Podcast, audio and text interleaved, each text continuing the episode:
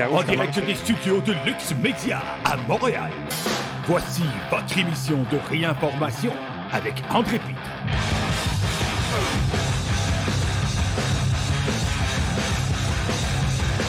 Salut tout le monde, ici André Pitre, bienvenue à cette émission de réinformation. Aujourd'hui, nous sommes le 10 février 2023 et comme à l'habitude, nous sommes en direct d'un des studios de Lux Media à Montréal, deuxième journée avec mon gros micro.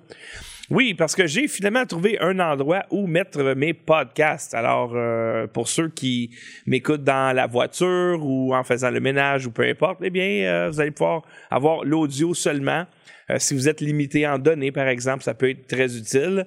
Euh, et ça sera gratuit. Je l'ai mis gratuit pour tout le monde jusqu'à temps que, si jamais je m'aperçois à un moment donné qu'on on reçoit moins de dons parce qu'il y a des gens qui, qui payent pour nous entendre, mais c'est gratis, ils ne nous payent plus.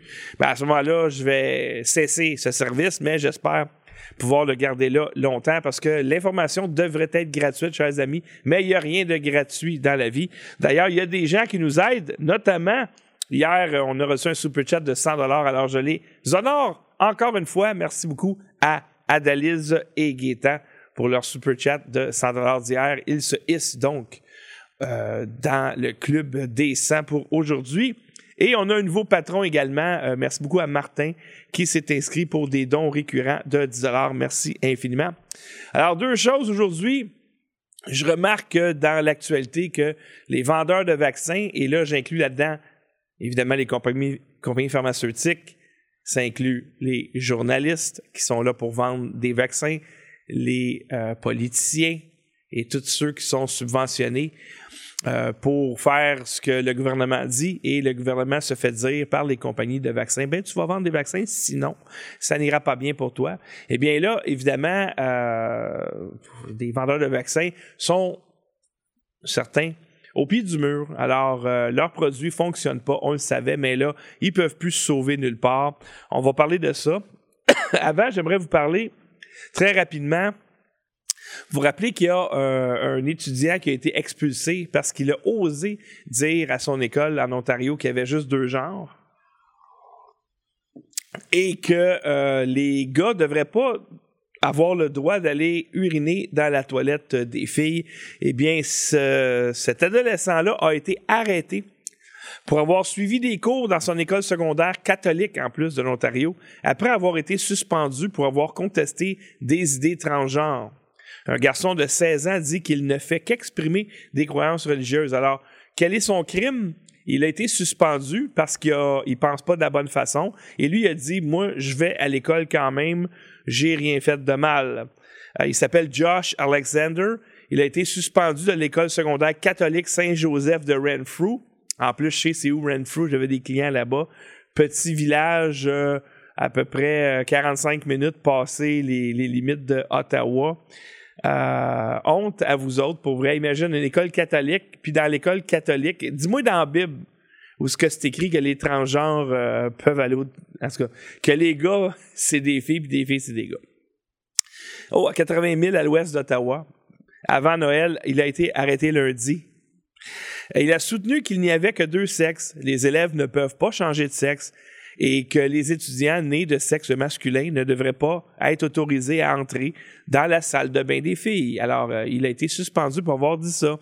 Alexander, un militant de haut niveau, a nié les accusations d'intimidation et a déclaré Ils expriment leurs convictions et j'exprime les miennes. Le mien ne correspond évidemment pas au récit euh, gouvernemental. Alors, euh, on va lui souhaiter bonne chance à ce jeune homme. Euh, vous vous rappelez également, je vous ai montré ça il y a de ça à peu près deux semaines, une étude qui s'appelle Fault Lines euh, un panel euh, d'experts sur les impacts socio-économiques de la science, de la désinformation en sciences et en santé. Alors, euh, et ça, on s'est aperçu assez vite que c'était le Canada, en fait, le gouvernement du Canada qui finançait cette étude-là. Ça l'a dû coûter très, très cher, chers amis. ça a 260 pages de long. Et il n'y a pas beaucoup de dessins, mettons. Et c'est un.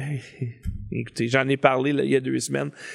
aucune, aucune, aucune crédibilité dans cette étude-là. C'est juste bla, bla, bla, bla, bla. Et je vous avais dit que même si c'est de la chenoute, cette étude-là, ben, elle a été financée par le gouvernement du Canada. Alors, le gouvernement du Canada va reprendre cette étude-là et dire, selon l'étude, selon des études, ça dit que ça, mais l'étude a été payée par toi. Et je me suis pas trompé. Voici une déclaration de Justin Trudeau.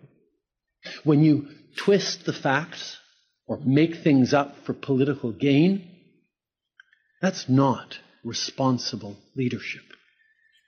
Recent studies show that misinformation on COVID has cost hundreds of millions of dollars and thousands of lives. Peddling misinformation and disinformation has serious and devastating consequences. On peut dire, par exemple, que Trudeau est un excellent acteur. Ça, faut lui donner ça. Il est vraiment bon. Il était juste prof suppléant en théâtre, puis je pense qu'il a fait ça pendant un an ou deux, parce qu'il n'a rien fait ce gars-là dans la vie. Mais il n'a pas besoin de cours de théâtre. Il a été prof tout de suite. Pourquoi? Il est vraiment très bon. Alors voici ce qu'il dit. Quand vous inventez des choses pour un gain politique, et là, il parle de la désinformation et il parle des médias indépendants. Et nous, on n'a pas d'agenda politique parce que c'est pas les politiciens qui nous, qui nous finance, c'est le peuple. Et le peuple, en plus, dans notre cas à nous, nous finance sur une base volontaire en plus. C'est ce qui est incroyable. Alors, il dit, quand vous inventez des choses pour un gain politique, ce n'est pas responsable. Des études récentes, et là, il nomme l'étude qu'il a financée lui-même, son étude, euh, démontrent que la désinformation COVID a coûté des centaines de millions de dollars et des milliers de vies. Ben oui, c'est et euh, personne ne va lire l'étude. Il n'y a personne qui va lire 260 pages euh, parce que des, des erreurs. Moi, écoute, le peu que j'ai lu de cette étude-là, là, je l'ai lu en diagonale. Tu, tu voyais les fautes là-dedans, c'était incroyable. Mais ne me croyez pas, téléchargez-la et lisez-la pour vous-même. Il dit euh, Trudeau, colporter la désinformation a des conséquences sérieuses et dévastatrices.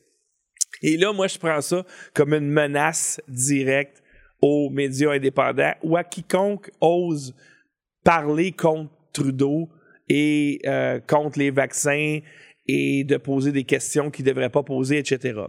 Donc, moi, je vois ça comme une menace directe. Puis d'ailleurs, la loi C11, c'est carrément ça c'est que, oh, la désinformation, André, ce que tu dis là, c'est de la désinformation. Ben non, regarde, je suis backé par toutes plein d'études, par plein de faits. Non, moi je constate que c'est de la désinformation, puis tes conséquences seront sérieuses et dévastatrices. Alors, voici notre tyran, euh, ces dernières déclarations. Euh, ici, le docteur Robert euh, Malone, maintenant, celui qui a inventé la technologie ARN messager, et ça, ce n'est pas disputé. Il dit dans cet article-là, donc c'est une lettre d'opinion, la vraie raison pour laquelle le gouvernement américain met fait aux urgences nationales COVID. Parce que vous savez que euh, le Congrès américain a décidé, OK, c'est terminé, euh, il n'y a plus d'urgence COVID, vous pouvez venir dans notre pays sans être vacciné. C'est ce que je comprends de cette loi-là. Et lui, Malone, il dit, voici pourquoi vraiment, les vraies raisons pour lesquelles ils ont cessé l'urgence. Il dit, en bref, la réponse est que les élections de novembre dernier ont transféré le contrôle de la Chambre des représentants des États-Unis au Parti républicain. Les élections ont des conséquences, et ces conséquences incluent la loi HR 382, Pandemic is Over Act, ainsi que HJRES 7, relatif à une urgence nationale déclarée par le président le 13 mars 2020. L'essentiel est que l'État administratif impérial américain n'abandonnera jamais ses pouvoirs inconstitutionnels tant qu'il n'y sera pas forcé. Et maintenant, il est enfin temps pour eux d'affronter la musique pour ce qu'ils nous ont fait à tous. Et ils n'aiment pas trop ça. Non, ils n'aiment pas ça. Les gens sont réveillés et certains sont en colère et ça va juste augmenter. Euh, pourquoi? Parce que ceux qui se sont vaccinés, malheureusement, sont assis sur une bombe et on ne sait pas quand elle va exploser. La seule chose qu'on sait, c'est qu'elle devrait exploser. Alors, euh, et pour appuyer ce que je viens de dire là, il y a euh, aux États-Unis un, sondage qui a été envoyé aux embaumeurs, un court sondage euh, et ça dit là-dedans, envoyez ça, s'il vous plaît, ce sondage-là, à tous les embaumeurs du pays.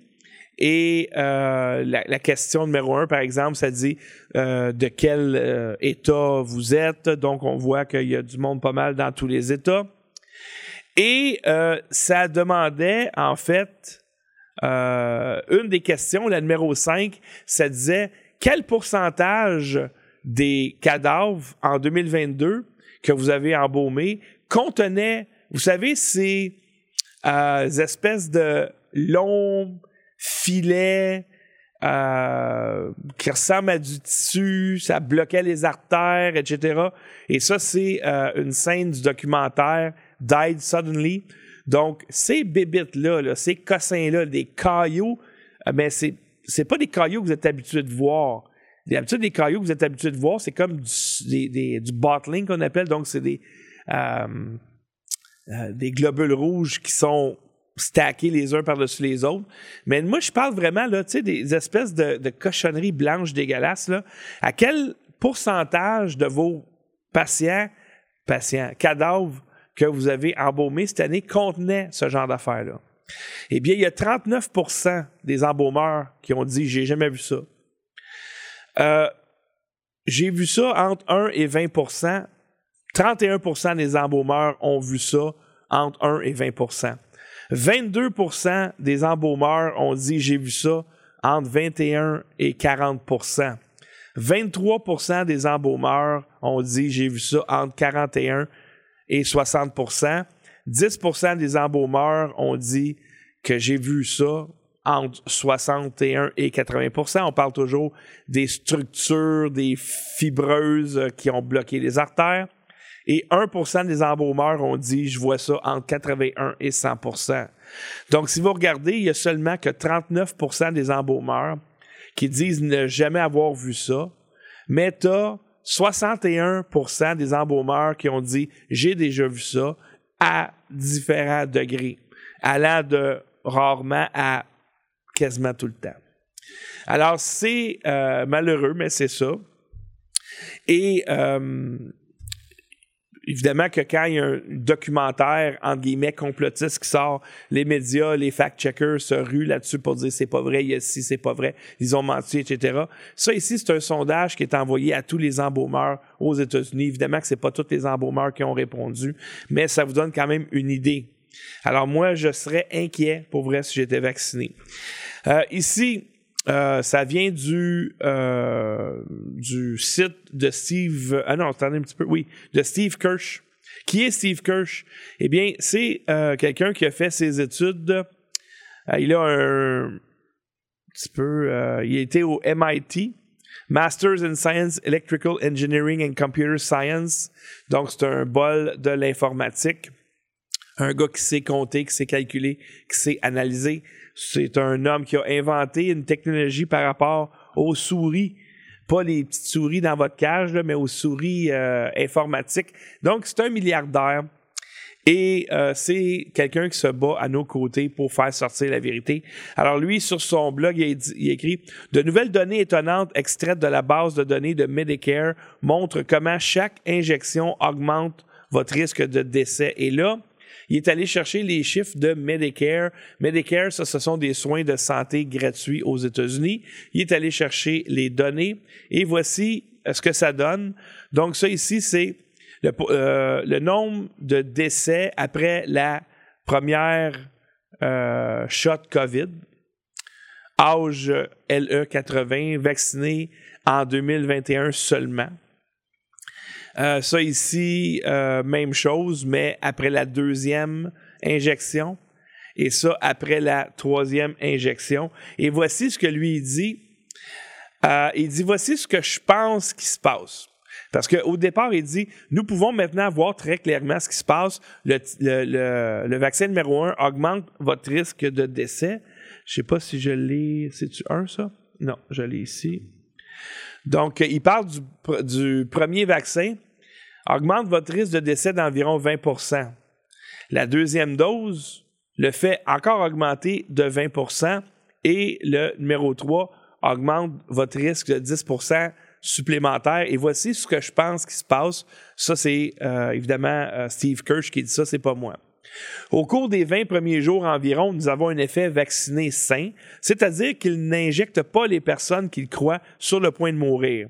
C'est la grande pente au départ, avec une constante de temps courte d'environ 8 jours. Le nombre de décès est également faible en raison d'un effet de démarrage ou s'il vous injecte et que vous êtes euh, gravement blessé, ils essaieront de vous garder en vie avant d'abandonner et vous êtes officiellement mort. Donc, après environ 20 jours, nous sommes au taux de mortalité normal de base. Le médicament commence à agir sur vous, ce qui vous rend de plus en plus susceptible de mourir au fil du temps à partir du moment où vous êtes injecté. Pour la première dose, cela ressemble à une constante, et là je mets ici la première dose, euh, une constante de temps d'environ 150 jours avec une valeur finale d'environ 20% au-dessus du taux de mortalité de base, c'est-à-dire sans le vaccin. Pour l'injection numéro 2, cela semble être une constante de temps plus courte, environ 100 jours, et un point euh, final 20% plus élevé. Ainsi, pour les deux injections combinées, vous augmentez votre risque de décès d'environ 40% La troisième injection euh, agit plus rapidement pour augmenter votre risque de mourir, mais le point final n'est qu'environ 10% au-dessus de votre niveau de référence précédent. Ainsi, après votre troisième injection, si vous êtes âgé, vous avez augmenté votre risque de décès d'environ 50% et là, on parle, là, c'est 80 ans sur les graphiques. Bien que ces chiffres semblent incroyablement élevés, considérez que je connais une pratique gériatrique avec 1000 patients où le taux de mortalité était de 11 décès par an et en 2022, ils ont eu 39 décès. Donc, c'est pas mal plus, mais ça demeure des petits chiffres. Ils attribuent tous les décès en excès au vaccin. Un service funéraire en Californie, à qui j'ai récemment parlé, a doublé son activité en 2022 et de nombreux embaumeurs signalaient que 40% ou plus de leurs cas ont ces caillots mystérieux. C'est ce que je vous ai montré tantôt. Il dit Je connais une maison de retraite en Australie où le taux de mortalité est passé de 2% par an à plus de 20% dans les 12 mois suivants le déploiement des vaccins. Je trouve donc surprenant que le nombre de décès aux États-Unis ne semble augmenter que de moins de 20% Alors, il y a une surmortalité importante si vous allez sur le site de l'OCDE.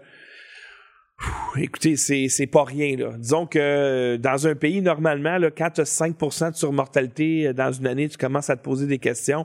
Eh bien, euh, la plupart des pays qui donnent, pour ne pas dire tous les pays qui donnent leurs chiffres à l'OCDE, ont des surmortalités bien au-delà de 10%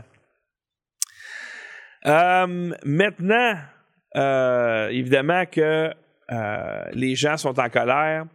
Euh, il y a Project Veritas qui fait un excellent travail. Rebel News fait un excellent travail. Rebel News qui sont allés à Davos pour parler à, certains dirigeants comme Albert Bourla, par exemple, le président directeur général de Pfizer. Ils ont également parlé à Greta Thunberg. Et là, euh, récemment, euh, Albert Bourla était à Washington, dans la swamp, avec des politiciens, les politiciens qui le protègent et qui protègent Pfizer, d'autres vendeurs de vaccins. Et Project Veritas était là dans le même hôtel. Ils l'ont confronté avec des questions. Voici ce que ça donne. Hey, good morning, Mr. Albert Borla. Your company, Pfizer. Excuse me, don't push me. Do not touch me. Get that out of my face. I'm a journalist, okay? No, you're not. James Lalino, Project Veritas reporter, standing outside the Conrad Hotel in Washington, D.C., where just a short while ago this morning, myself and one of my colleagues, one of our top undercover journalists, confronted Albert Borla, CEO of Pfizer. He did not want to answer any of our questions about Dr. Jordan Walker, Hey, good morning, Mr. Albert Borla. Your company, Pfizer. Excuse me, don't push me. Mr. Albert Borla, why did your company, Pfizer, avoid responding to multiple press inquiries from Project Veritas regarding Dr. Jordan Walker? Mr. Borla, your Pfizer employees are telling our journalists this information? Why not just be transparent? What do you have to hide? What's the big secret, Mr. Borla? What are you doing here today? Are you worried that you're going to be called before Congress to testify on whether or not Pfizer lied about testing on the COVID virus? Or are you confident your lobbyists have paid enough Pfizer money? Are you worried that you're going to be called before Congress to testify on whether or not Pfizer lied about testing on the COVID virus? Or are you confident your lobbyists have paid enough Pfizer money to elected officials to avoid oversight and scrutiny? Is that what you're doing here today, sir? How much money do you want? Do not touch me. Keep that out of my face. I'm a journalist, okay? No, you're not. Mr. Borla, would you like to sit down with an interview for Project Veritas? Who can we talk to? Do you talk to any journalists at all? Borla, your bottom line, huh? Good job, guys.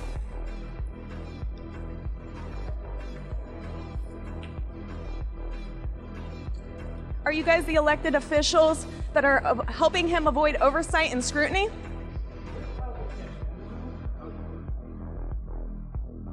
Would anybody like to comment? What are you guys going to discuss? Do we like quiet meetings and closed doors?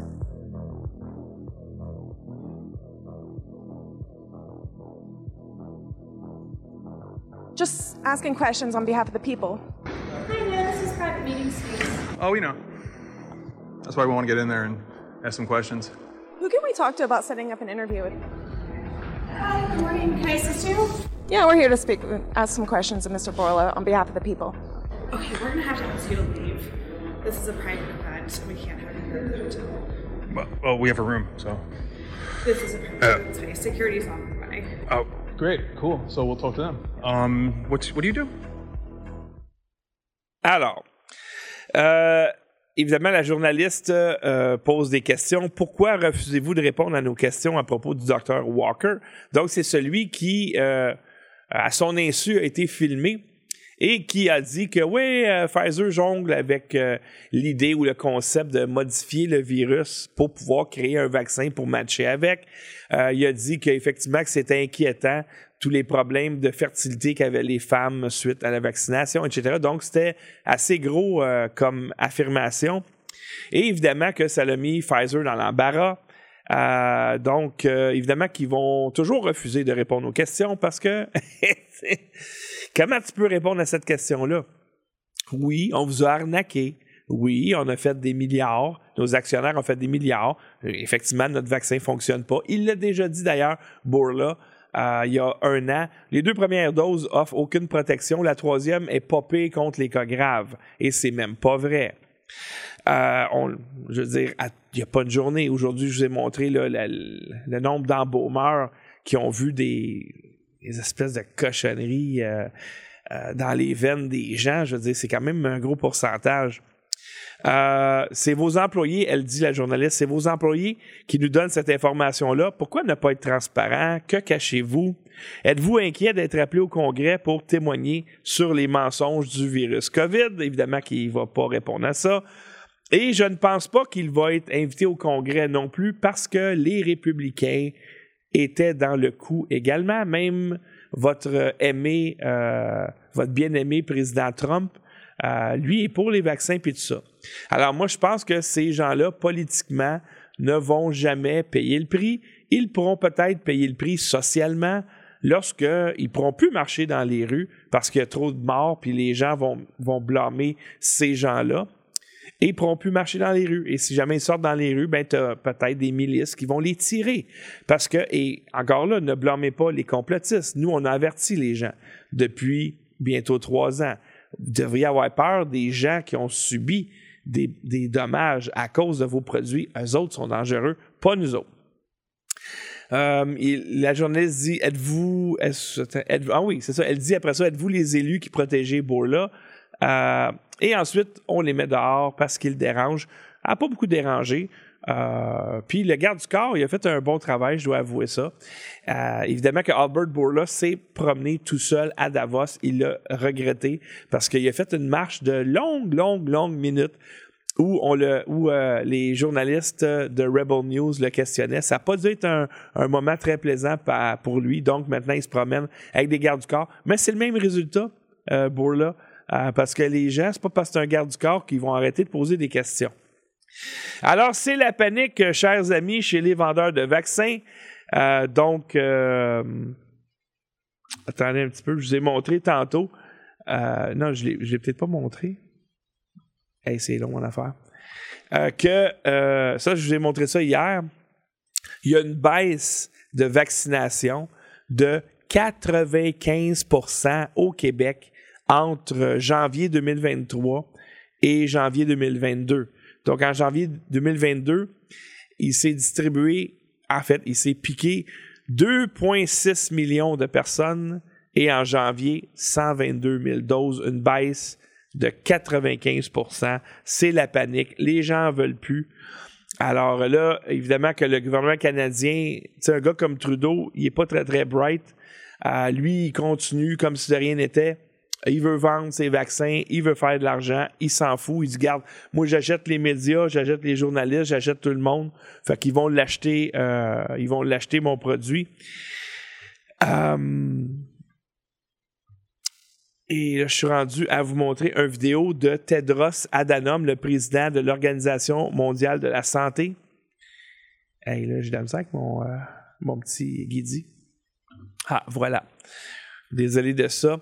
Alors, euh, Tedros Adhanom, président de l'OMS, évidemment que là, on est sur euh, les derniers milles de l'argent qu'ils peuvent faire avec le vaccin COVID, pour ne pas dire que c'est pas mal fini. Mais ce n'est pas grave, ces gens-là préparent la prochaine pandémie. Over the past few weeks, there have been several reports of mammals, including minks, otters, foxes, and sea lions, having been infected with H5N1 avian influenza. H5N1 has spread widely in wild birds and pol- poultry for 25 years, but the recent spillover to mammals needs to be monitored closely. For the moment, WHO assesses the risk to humans as low.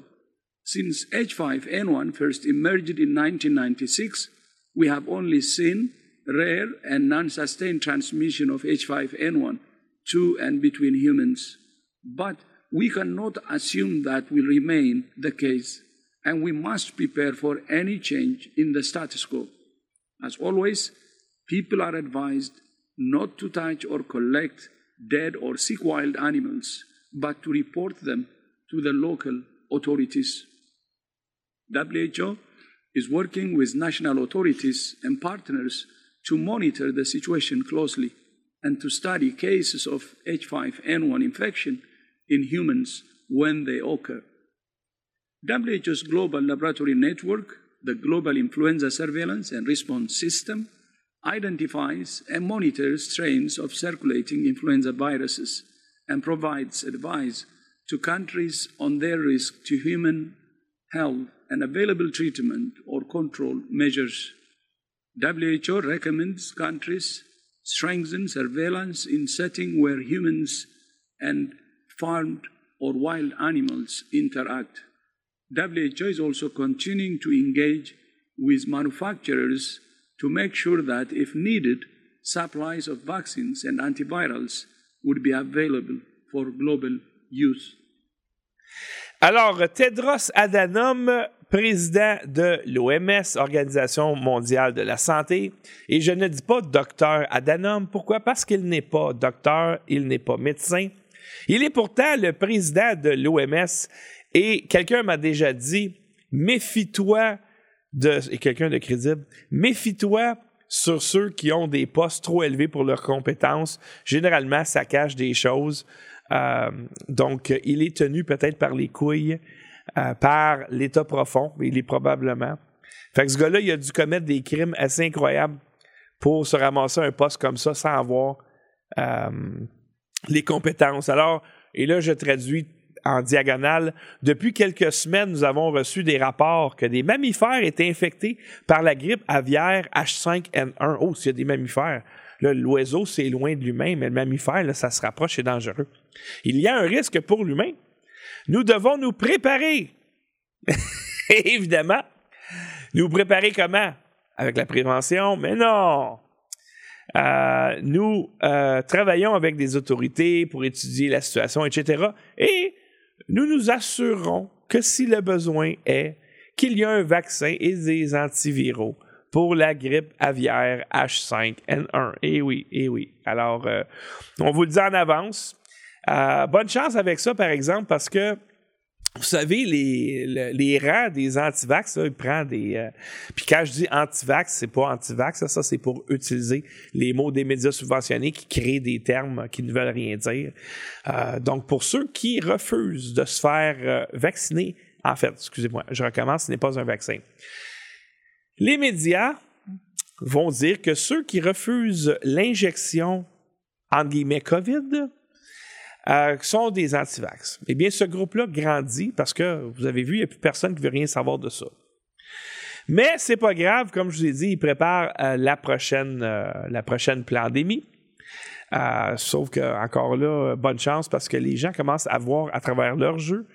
Et même Davos, évidemment, je, je pense que Davos est derrière tout ça, chers amis. Qu'est-ce que Davos? Eh bien, Davos, c'est le rassemblement de tous ceux qui ont du pouvoir sur la planète. Donc, les big, big, big, big, big, big boss, bien en haut de Klaus Schwab. Et là, on invite les décideurs des différents pays pour leur dire voici ce que vous allez faire. Alors, voici Klaus Schwab qui dit le COVID est une catastrophe et nous devons nous renforcer pour le prochain virus, c'est-à-dire donnez-nous encore de l'argent, donnez-nous plus d'argent pour qu'on puisse combattre le prochain virus. But we also are at the tail end of the most serious health catastrophe of the last hundred years, COVID-19, and we have to reinforce our resilience against a new virus possibly or other risks. On change de sujet, chers amis. Euh, on va parler maintenant euh, de la censure chez les big tech. Vous savez que présentement, il y a des audiences euh, qui ça a été demandé par les républicains. Donc, sur la censure dans les big tech et ceux qui sont au pilori dans le moment, c'est Twitter. Parce qu'on a su que Twitter collaborait avec les agences fédérales, notamment le FBI, probablement la CIA également, peut-être le DHS aussi, le Department of Home Security, et que on censurait les voix conservatrices. Alors, euh, il y a une commission et euh, celle qui a shiné hier est nulle autre que Alexandria Ocasio-Cortez. Et la manchette dit, euh, si elle va s'afficher, un petit peu. Je n'avais pas la bonne. Ah, voilà, excusez-moi.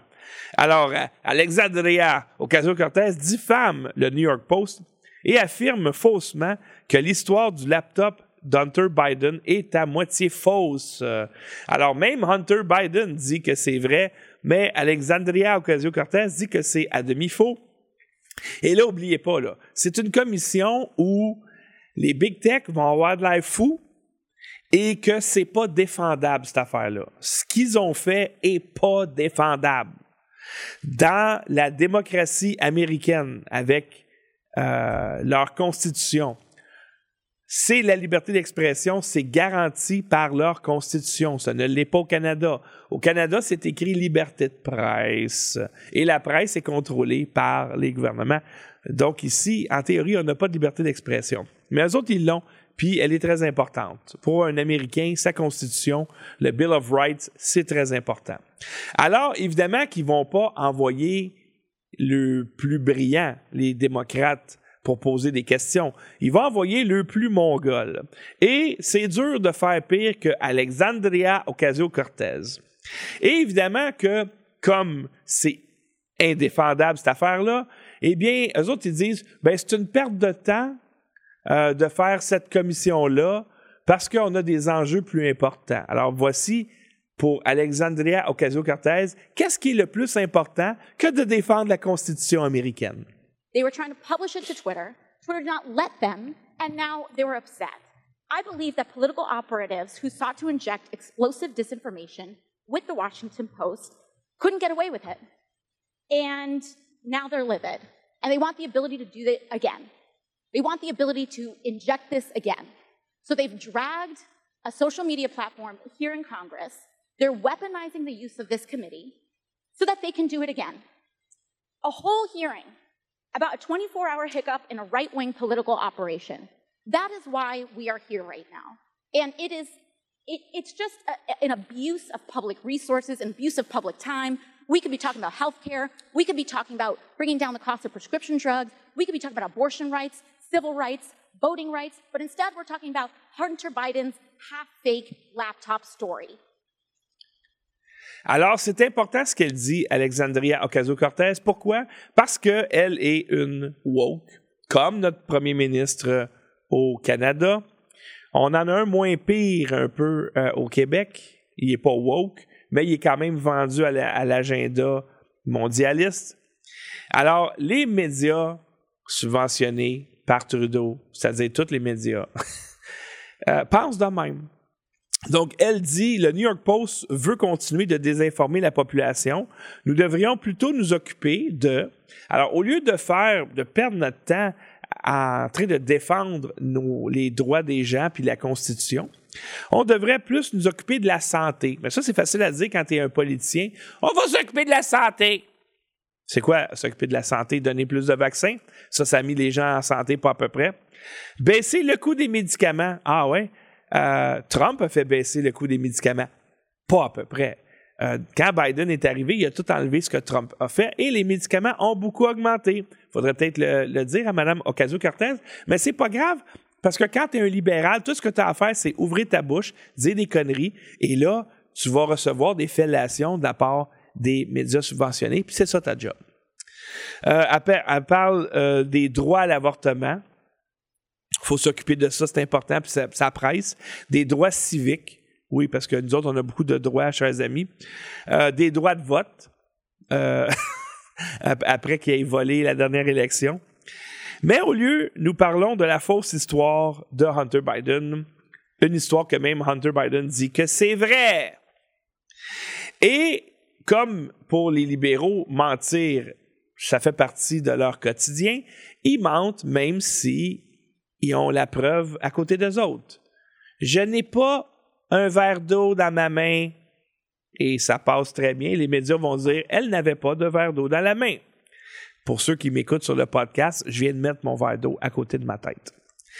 Alors, euh, voici un deuxième vidéo très intéressant où Alexandria Ocasio-Cortez euh, dénigre Libs of TikTok, qui est une chaîne sur Twitter, parce qu'elle publie des fausses informations. Et voici un, un montage qui démontre que mentir pour les libéraux, pour les gauchistes, c'est correct. Navaroli, are you familiar with the account Libs of TikTok? That account posted false information about Boston Children's Hospital, claiming that they were providing hysterectomies to children. Gender affirming hysterectomy is very similar to most hysterectomies that occur. A hysterectomy itself is the removal of the uterus, the cervix, which is the opening of the uterus, and the fallopian tubes, which are attached to the sides of the uterus. Some gender affirming hysterectomies will also include the removal of the ovaries, but that's technically a separate procedure called a bilateral oophorectomy. And not every gender affirming hysterectomy includes that, and people who are getting gender affirming hysterectomies do not have to have their ovaries removed.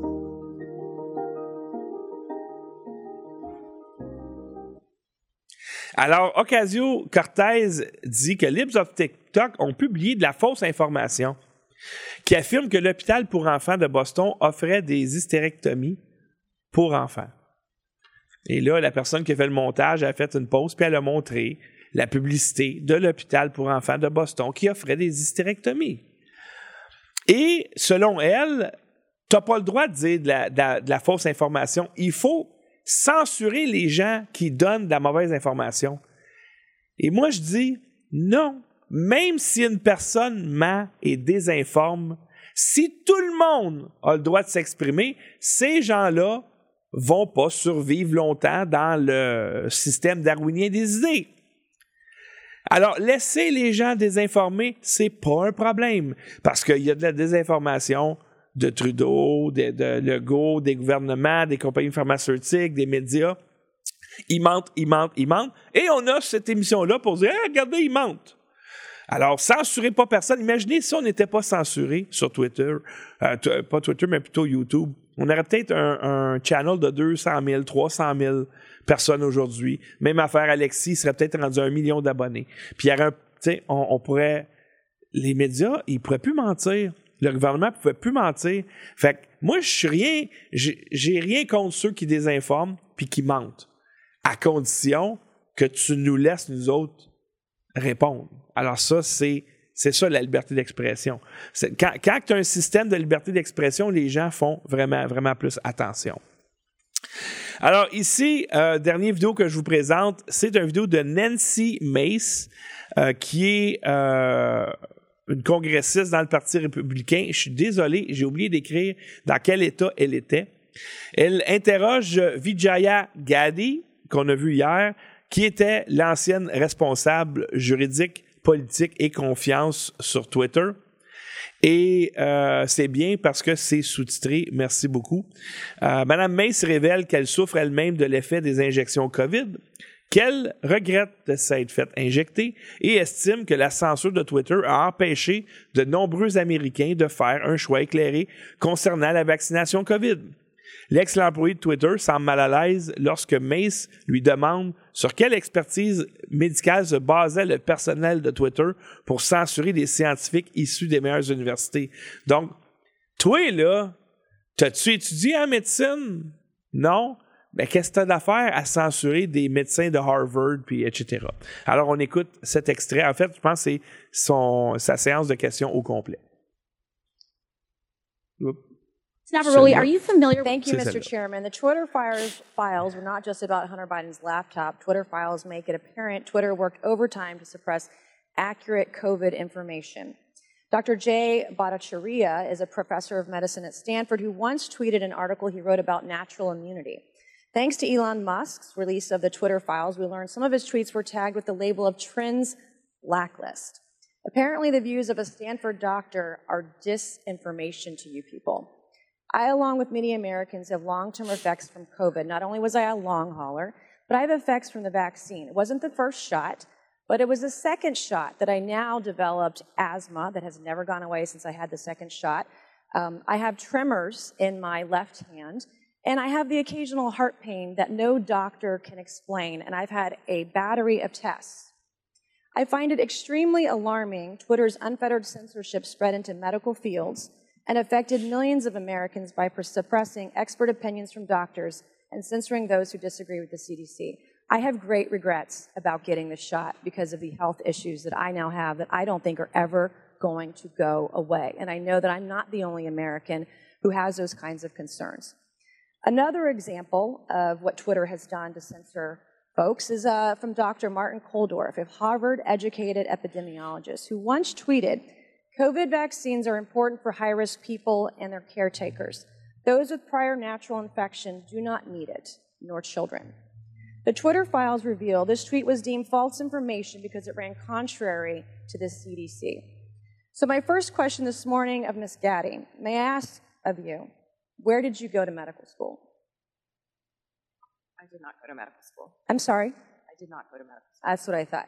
Why do you think you or anyone else at Twitter had the medical expertise to censor a doctor's expert opinion?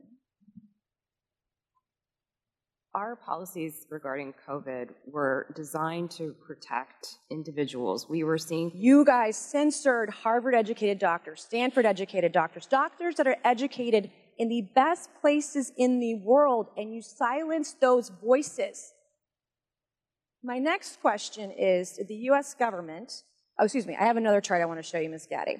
Um, I have another tweet by someone with a following of a full 18,000 followers. This person put a chart from the CDC on Twitter. It's the CDC's own data, so it's accurate by your standards.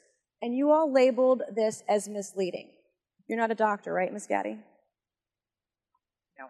No, I'm not. Okay. What makes you think you or anyone else at Twitter have the medical expertise to censor actual, accurate CDC data? I'm not familiar with these particular situations. Yeah, I'm sure you're not. But this is what Twitter did. They labeled this as inaccurate. It is the government's own data. it's ridiculous that we're even having to have this conversation today. It's not just about the laptop. This is about medical advice that expert doctors were trying to give Americans because social media companies like Twitter were silencing their voices. I have another question, my last one for you, Ms. uh, Ms. Gaddy. Did the U.S. government ever contact you or anyone at Twitter to pressure Twitter to moderate or censor certain tweets? Yes or no? We have a program. Did the U.S. government ever contact you or anyone at Twitter to censor or moderate certain tweets? Yes or no? We receive legal demands to remove content from the platform from the US government and governments all around the world. Those are published on a third party website and anyone can review Thank them. God for Matt Taibbi. Thank God for Elon Musk for allowing to show us in the world that Twitter was basically a subsidiary of the FBI, censoring real medical voices with real expertise that put real Americans' lives in danger because they didn't have that information. I also want to thank one of my colleagues, uh, Ro Khanna, because it, as it turns out, censorship isn't just an important issue to conservatives. Some of my colleagues on the other side of the aisle, like Ro, uh, found this censorship very concerning um, and even wrote to you and to folks at Twitter um, that uh, he was concerned about the First Amendment being censored. So I want to thank him for speaking up and speaking out about this issue um, because this is not this should not be a, a, partisan issue. This should be an issue that's an american issue. Mr chairman i would like to enter into uh, the record. I ask unanimous consent to enter into the record a wall street journal article from december 9th 2022 by justin hart entitled the twitter blacklisting of jay bhattacharya. Enter the record please Wow! Alors, euh, évidemment que Mme Gaddy ne pouvait pas vraiment répondre. Euh, Twitter, à l'époque, a censuré. Et imaginez, le Twitter, c'est la pointe de l'iceberg. Moi, il faut que je fasse vraiment attention à ce que je dis sur Facebook. J'ai plus le droit d'aller sur YouTube. Et je pense que j'ai été censuré une fois sur Twitter. Et c'était pour avoir utilisé le mot retard. Euh, donc, imaginez la censure extrême qu'il doit y avoir sur Facebook. Alors, c'est une arnaque d'une grosseur inouïe, l'arnaque COVID. Euh, il y avait de la censure avant ça, mais jamais, jamais depuis le COVID. Et là, maintenant, euh, cette censure-là s'étend au changement climatique, parce que ce n'est pas normal que le climat change. Hey, merci beaucoup à Nancy Ménard qui m'a fait un petit pourboire de 5 dollars. Elle dit merci pour ton travail. Merci beaucoup, Nancy. Tu as sauvé ce live car tu es la seule à avoir fait un super chat aujourd'hui. Tu es la seule qui pense que je mérite d'avoir des pourboires. C'est vrai qu'aujourd'hui, je n'étais peut-être pas à mon meilleur. Je suis désolé de ça, chers amis. J'essaierai de faire mieux lundi prochain. Alors, c'est tout pour notre émission de réinformation. On se revoit, nous, ben, à moins que vous venez me serrer la pince à l'église du docteur Norbal ce dimanche. Ah oui, en passant, c'est vrai, avant que je l'oublie, très important. Alors, euh, dernière chance, atelier sur la fibromyalgie et la fatigue, euh, la fatigue chronique, évidemment, la douleur chronique, samedi, demain, le 11 février et le 18 euh, ça se donne par Caroline Mayou de 14h à 18h. Donc, samedi demain et samedi le 18 février. Pour vous inscrire, c'est mayou2 à commercial.hotmail.com ou rejoignez Caro comme vous êtes capable, pas dur à rejoindre. Et des ateliers pour les mots d'hiver ce dimanche. Donc samedi, c'est la fatigue chronique, douleur chronique. Le lendemain, atelier également euh, à 14h, de 14 à 18h sur les mots d'hiver. Et oui, c'est pas fini ça, chers amis. Euh, toujours de 14 à 18 heures, et elle va le donner aussi la semaine prochaine. Donc, le message est passé. Niaisez pas avec votre santé, chers amis.